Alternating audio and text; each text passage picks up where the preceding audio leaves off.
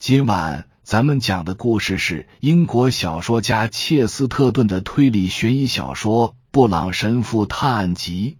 话接上回说到，贾维斯认为只有他信任的神父才能劝住他，那人就在附近。兰德尔说：“趁着他还没在衣帽架上吊死自己，我真希望神父最好快点赶过来。”贾维斯去找他了，而且实际上他已经来了。又有两个人影出现在这个隐蔽在舞台下的通道里。走在前面的是阿什顿·贾维斯，他是个爱开玩笑的家伙，通常演反派角色。不过他这份高尚的职业暂时让给了长着犹太式大鼻子的卷发年轻人。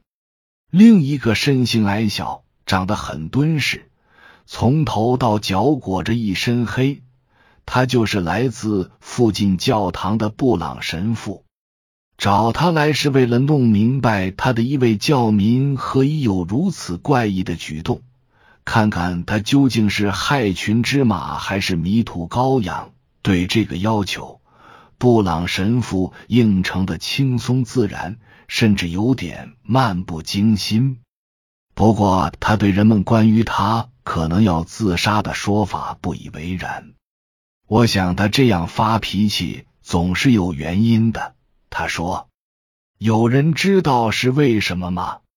我想他是对角色不满意。”老演员说：“他们总是这样。”芒登曼德维尔大声咆哮：“我以为我太太会办好角色分配的事。”我只能说，芒登曼德维尔太太有气无力的说。我分给他的角色可能是最好的了。那是一位美丽的女主人公，她要在鲜花与喝彩声中走过长廊，嫁给年轻英俊的男主角。但凡渴望上台的小姑娘都会求之不得呢，难道不是吗？像我这种年纪的女人，就只能退而求其次，演个年纪大一些。可敬的主妇，我可是小心翼翼的避免抢了他的风头。不管怎么说，到了这个节骨眼上更换角色极不妥当。兰德尔说：“想都甭想。”诺曼·奈特声明道：“要知道，那样我可没法演。再说了，确实来不及了。”布朗神父。凑到门前，附耳倾听。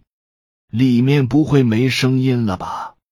经理焦躁不安的问，然后又压低声音补充说：“你说他不是在里面寻了短见吧？”里面有种声音。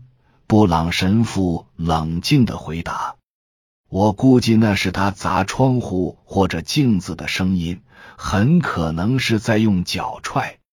没事的。”我不认为他有寻短见的危险，把镜子踢破不能算是自杀的前兆。如果他是个德国人，躲起来静静的思考形而上学或者悲观主义哲学，那么我一定会不顾一切撞开这扇门。意大利人可没那么容易寻死，他们在生气的时候不会拿自己开刀。说不定是的，很可能。其他人倒是需要多加留心，说不定他什么时候就会冲出来。这么说，你认为没必要把门撞开？曼德维尔问。你要是还指望他上台，就别那么做。布朗神父回应道。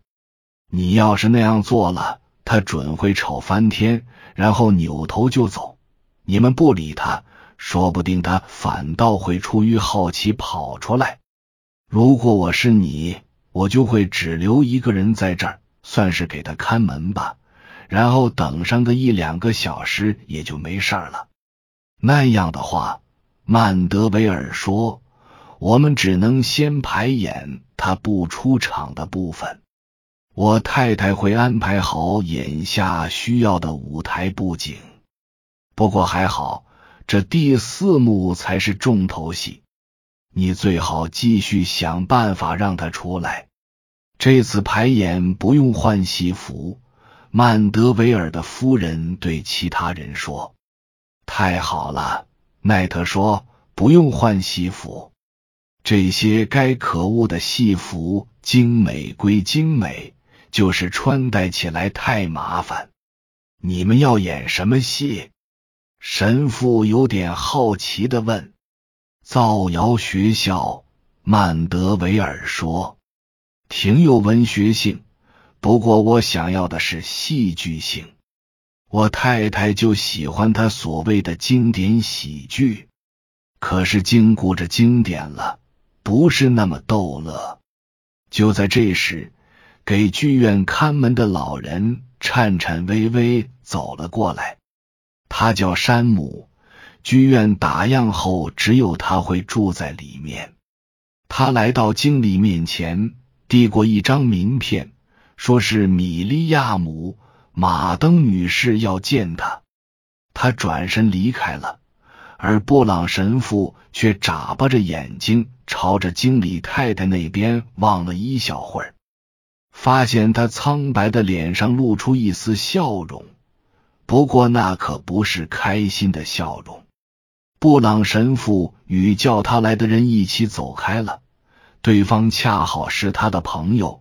又是个有相同信仰的人，演员中信教的人为数不少。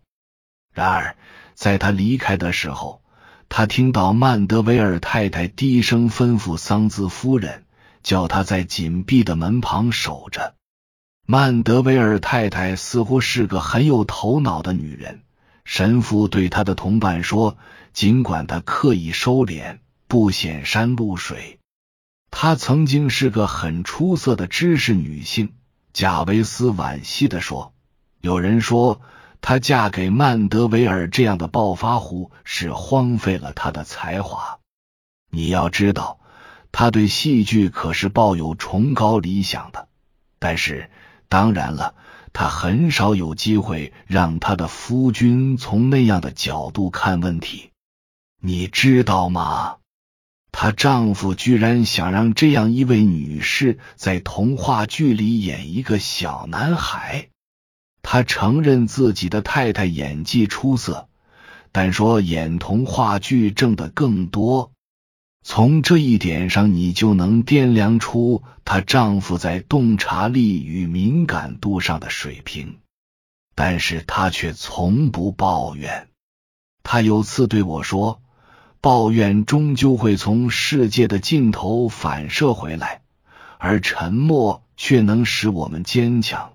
要是她嫁给了一个能理解她想法的男人，她会成为当代的伟大演员。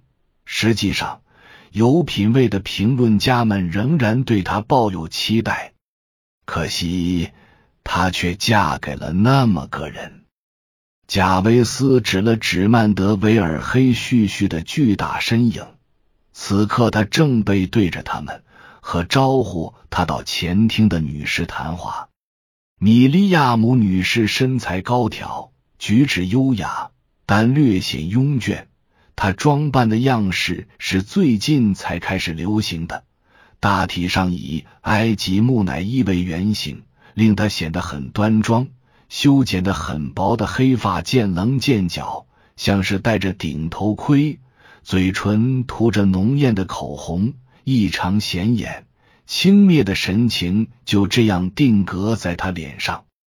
他的同伴是个异常活泼的女士，面孔丑得令人印象深刻，头发上还铺着粉，全成了灰白色。她是特蕾莎·塔尔伯特小姐。一说起话来就没完没了，而他的伙伴似乎累得连嘴都懒得张了。不过，恰好在演员与神父走过去的时候，米利亚姆女士总算打起精神开了口：“戏剧太无聊了，不过我还真没看过不穿戏服的排演，说不定那会有趣一些。”不知为什么。这年头，总是找不出没见识过的新鲜事。现在，曼德维尔先生，塔尔伯特小姐兴奋的一个劲儿拍他的胳膊，你可要让我们看看排演。我们今晚来不成了，也不太想那时候才来。我们就想看看一群丑角穿着不合身份的服装演戏。当然可以，如果你们愿意的话，我可以为你们提供一间包厢。曼德维尔连忙说：“二位女士，请这边走。”于是经理领着他们走进另一条通道。以上是由奶锅大叔给您播讲，感谢收听。每天晚上二十一点三十三分准时开聊。